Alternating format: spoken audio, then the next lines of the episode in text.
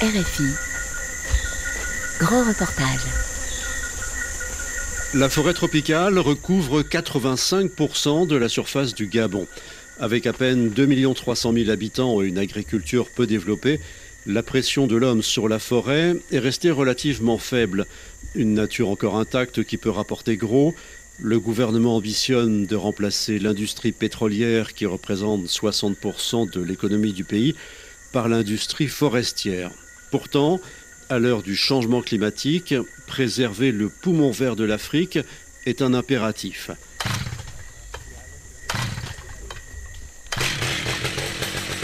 Forêt du Gabon, concilier économie et écologie, c'est un grand reportage de Jeanne Richard. Ici, c'est un okoumé. Il est rosé à l'intérieur, hein? On voit le. Ouais. C'est l'okoumé, c'est ça la particularité. À l'intérieur, il est rose. Ça, c'est le bois parfait. Et ça sent très bon. Oui, ça sent très bon. Le koumé a une odeur un peu piquante. C'est à la fois parfumé et poivré. Exact, c'est ça. C'est ça, c'est un peu poivré. Aimé Roger Malonda est directeur adjoint d'exploitation chez Precious Woods CEB dans la forêt de Bambidi, au centre-est du Gabon. Le chantier, nous sommes, ça s'appelle le chantier Bambidi. Le chantier Bambidi a cinq abatteurs principalement pour abattre 60 pieds par jour. Et les 60 pieds correspondent à un volume à peu près de 300 mètres cubes. Donc ça, c'est la production journalière que le chantier doit normalement produire. L'arbre dont il supervise la coupe a près de 100 ans. Il mesure 30 mètres de haut. C'est un okoumé, l'essence phare du Gabon. Un bois souple, idéal pour être déroulé en longues lamelles fines qui sont ensuite empilées pour fabriquer du contreplaqué.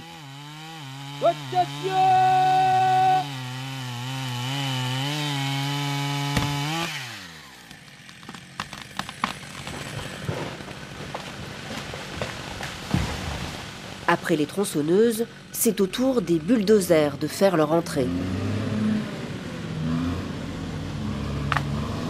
Donc après abattage, il y a quelqu'un qui vient couper le bois en forêt et ensuite lui, il vient pour le prendre pour l'amener. Il détruit aussi une partie de la forêt en faisant ça. Bon, oui, mais quand il arrive là, quand il rentre, il marche avec sa pelle légèrement à hauteur. Les herbes là se couchent, mais ça repousse très vite.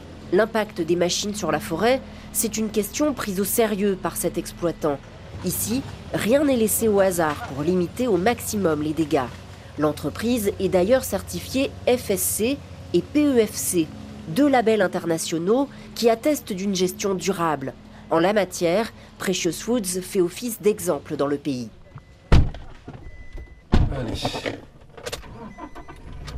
David Zakandi est directeur gestion durable dans l'entreprise. Il explique la stratégie de Precious Woods, laisser le temps à la forêt de se régénérer après une période d'abattage. Vous voyez tout autour de vous, le prélèvement il est hyper sélectif. On prend entre 1 et 2 arbres par hectare tous les 25 ans. Donc il ne s'agit pas d'abattre systématiquement tous les arbres qu'on a en forêt, c'est un prélèvement de certains spécimens d'arbres. Et en forêt, aujourd'hui, on a plus de 70 euh, essences qu'on va dire potentiellement exploitables. Et on en prélève qu'au maximum 25. On, s'assure que la forêt va continuer à jouer euh, son rôle euh, économique, son rôle social, son rôle culturel, son rôle récréatif sur le long terme. Voilà. Arrivé à la pépinière de l'exploitation.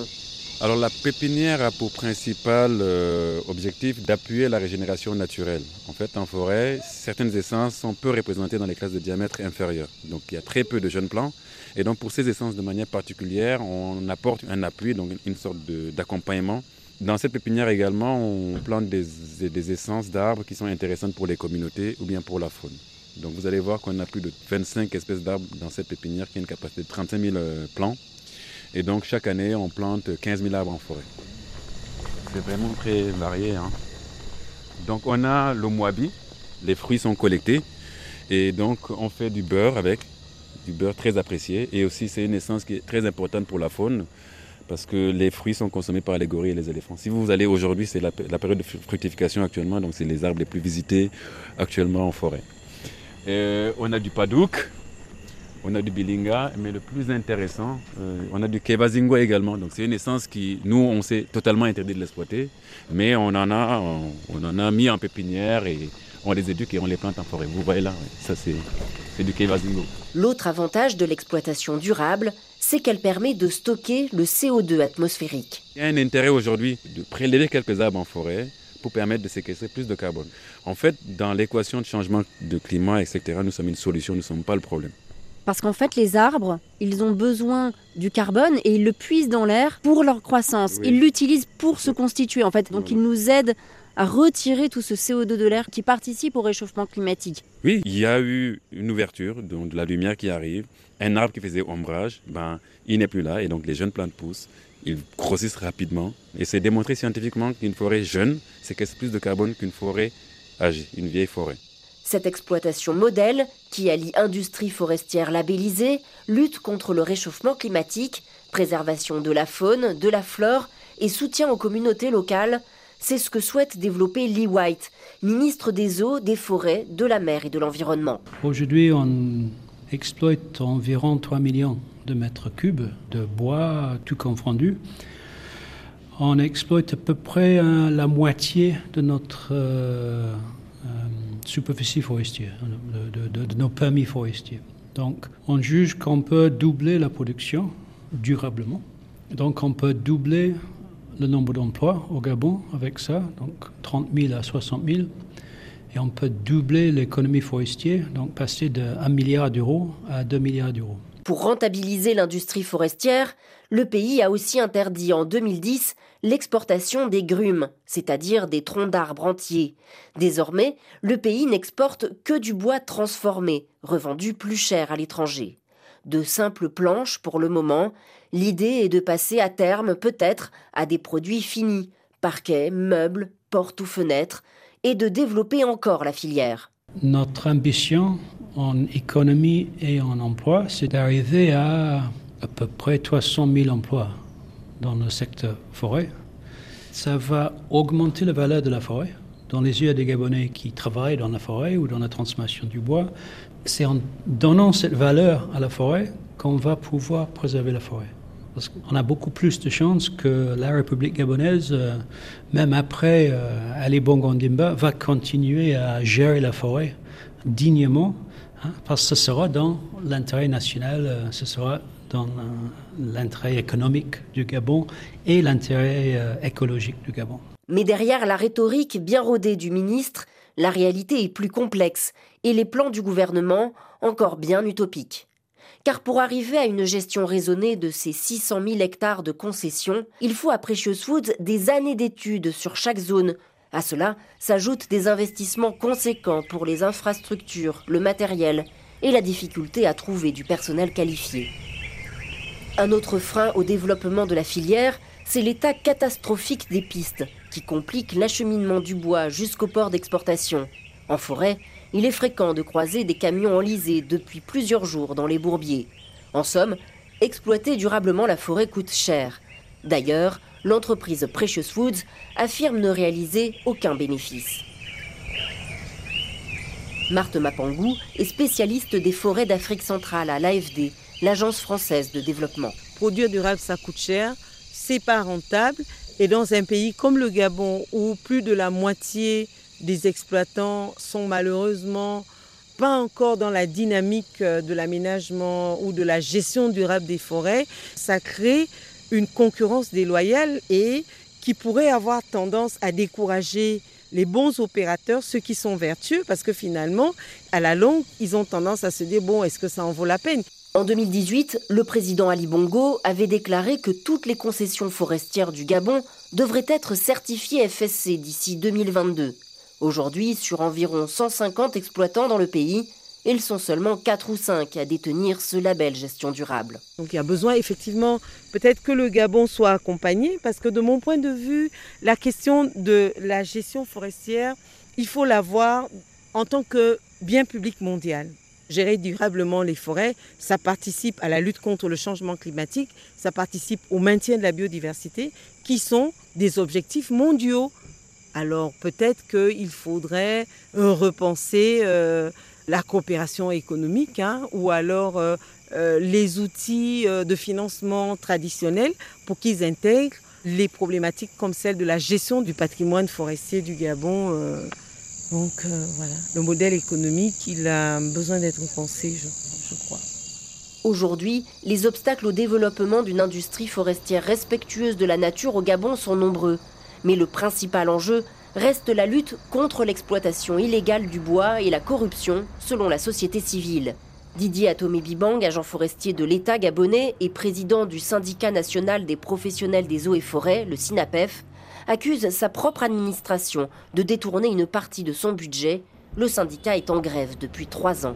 Le ministère génère beaucoup d'argent, mais l'argent ne va pas à la destination prévue par les textes de loi. Donc il y a beaucoup de détournements de fonds et on ne fait absolument rien du tout. Il n'y a rien qui change. Une autre chose que vous dénoncez, c'est euh, la mauvaise gestion. Alors, la surexploitation de la forêt est en train d'arriver et les Chinois sont très professionnels dans la coupe du bois en sous-diamètre et eux, ils ne font que couper le bois. Ce n'est pas les gens qui font de la gestion durable.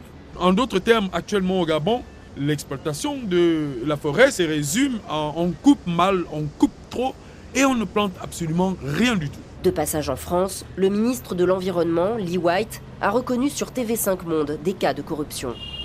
Didier Atomé Bibang, président du SINAPEF, le syndicat des professionnels des eaux et forêts, dénonce un double discours de la part des autorités. Quand euh, le ministre Lee White dit qu'il est au courant et il essaie de se battre pour que la corruption cesse, bon, qu'est-ce qu'il fait concrètement? Les proches collaborateurs directs de Lee White ont mis des mécanismes pour détourner de l'argent. Le directeur général des forêts a fait l'objet d'un emprisonnement et, et, la procédure suit toujours son cours, mais il a plutôt maintenu au poste comme si de rien n'était. Ce n'est pas le, le, système de traçabilité qui va arrêter la corruption. Un point de vue partagé par Marc Ona, secrétaire exécutif de l'ONG environnementale Brain Forest. Il suffit tout simplement de corrompre quelques agents publics pour que euh, le système de traçabilité soit grippé. Euh, on peut bien mettre au niveau national un système de traçabilité, encore faudrait-il que ce système de traçabilité soit entre les mains des, des structures indépendantes. Reste que l'État s'est engagé à protéger ces arbres géants, ces lianes et ces fleurs qui s'entremêlent dans la moiteur équatoriale, et cette faune fragile, perroquets, panthères, gorilles et chimpanzés, pangolins géants, et bien sûr les éléphants de forêt.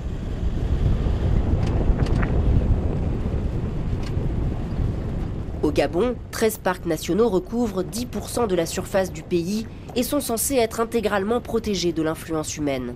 Dans le parc de la Lopé, au cœur du pays, Nazer Badamba, le conservateur du parc, raconte que la protection de la biodiversité n'a pas eu que des effets bénéfiques. Il y a un félin qui nous fait très mal ici, c'est la panthère. Alors, le fait qu'on l'a beaucoup sécurisé, protégé, eh ben, je crois qu'il ne trouve plus assez beaucoup de nourriture en forêt. Donc le soir, la nuit, il rôde autour des cases. C'est celui qui approche les maisons pour chercher le petit élevage, donc le poulet, euh, le chien, le chat, vous allez remarquer que les chiens et les chats sont rares à la lopée, parce que c'est la panthère qui passe par là. La panthère arrive, euh, lorsqu'on m'appelle, c'est pour constater, par exemple, au niveau d'une terrasse, derrière la, cuisine, les traces où la panthère est passée la nuit, récupérer la chèvre. On constate seulement les dégâts. C'est du sang, la chèvre n'est plus là. Les poulets, c'est pareil, c'est des plumes. C'est une espèce intégralement protégée, ils ne peuvent pas la tirer, ils ne peuvent pas faire quelque chose dessus. Donc ils demandent aux gestionnaires une certaine compensation et les mécanismes ne sont pas encore mis en place pour pouvoir compenser. Je leur fais, euh, je dis on fera le rapport et puis on va transmettre euh, la IH, c'est tout. C'est ce que je peux faire jusqu'en ce moment. Et s'il y a des réparations, parfois, c'est la tôle qui a été griffée, percée, parce qu'il a suivi à l'intérieur la poule ou le coq. Ben, je, peux, je peux acheter une tôle, ça je le fais. Hein, à mon niveau, je peux faire ça. C'est ce. Vivre près des animaux cause de plus en plus de difficultés aux villageois c'est l'éléphant de forêt qui fait le plus de ravages. Il mange les fruits et les légumes cultivés. L'espèce a fortement décliné dans le bassin du Congo à cause du braconnage et de la destruction de son habitat. Elle est répertoriée en danger critique de disparition par l'Union internationale pour la conservation de la nature.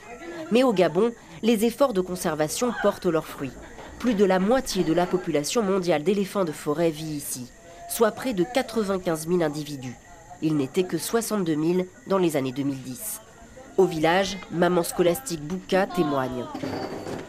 Bonjour.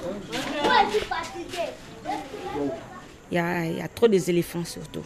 Surtout les éléphants. Oui. C'est vraiment compliqué. C'est vraiment compliqué parce que, bon, ben, il n'y a que nous de, prendre des précautions, de marcher. Surtout pour les petits enfants qui vont à l'école, peut-être quelque part là, il y a des éléphants, il y a des buffles. Les enfants sont obligés de courir. Tu vois, bon, on est obligé, on vit avec. Chaque année, les éléphants tuent même une dizaine de personnes au Gabon. Face à la grogne de la population, l'État a mis en place une centaine de barrières électriques dans le pays pour protéger les cultures.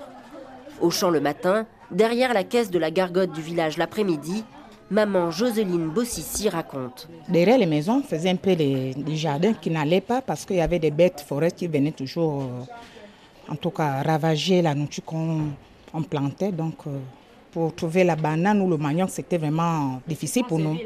Donc, quand tu dors le matin, tu te réveilles, tu trouves que c'est, tout est déjà parti. À l'époque, on n'avait pas, on n'avait pas la nature parce qu'on n'avait pas de barrières. Mais depuis trois ans qu'on cultive, en tout cas, on est à l'aise. Les éléphants viennent toujours? Non. Peut-être les petites bêtes, mais il n'y a pas le dégât. 3 km de fils de fer hérissés de tiges métalliques alimentés grâce à des panneaux solaires pour protéger quelques plants de manioc, d'arachides, d'oseille et de bananes plantains. C'est le conservateur Nazer Madamba et ses équipes qui sont en charge de l'entretien de la barrière. Eh ben, vous voyez le système, il y a des poteaux en bois et puis il y a des ficelles électriques.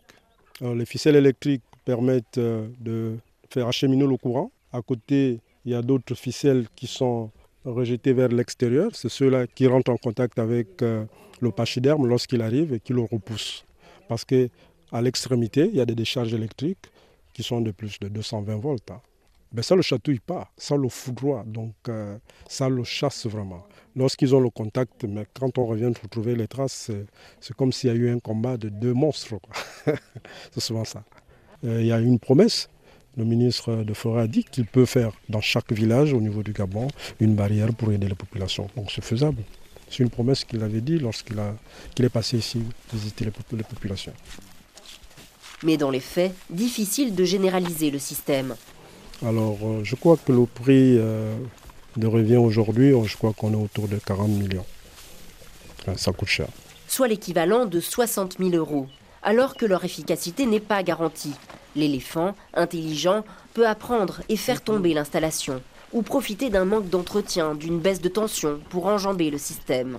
Le militant Marcona est l'un des détracteurs de ces barrières électriques il dénonce une politique élaborée loin des communautés locales. Ben, je pense que pour trouver des solutions au conflit homme-faune, il faut faire asseoir tous les acteurs. Il ne faut pas apporter une solution que j'appellerais une solution business, parce que c'est celle-là qu'on propose, les barrières électriques.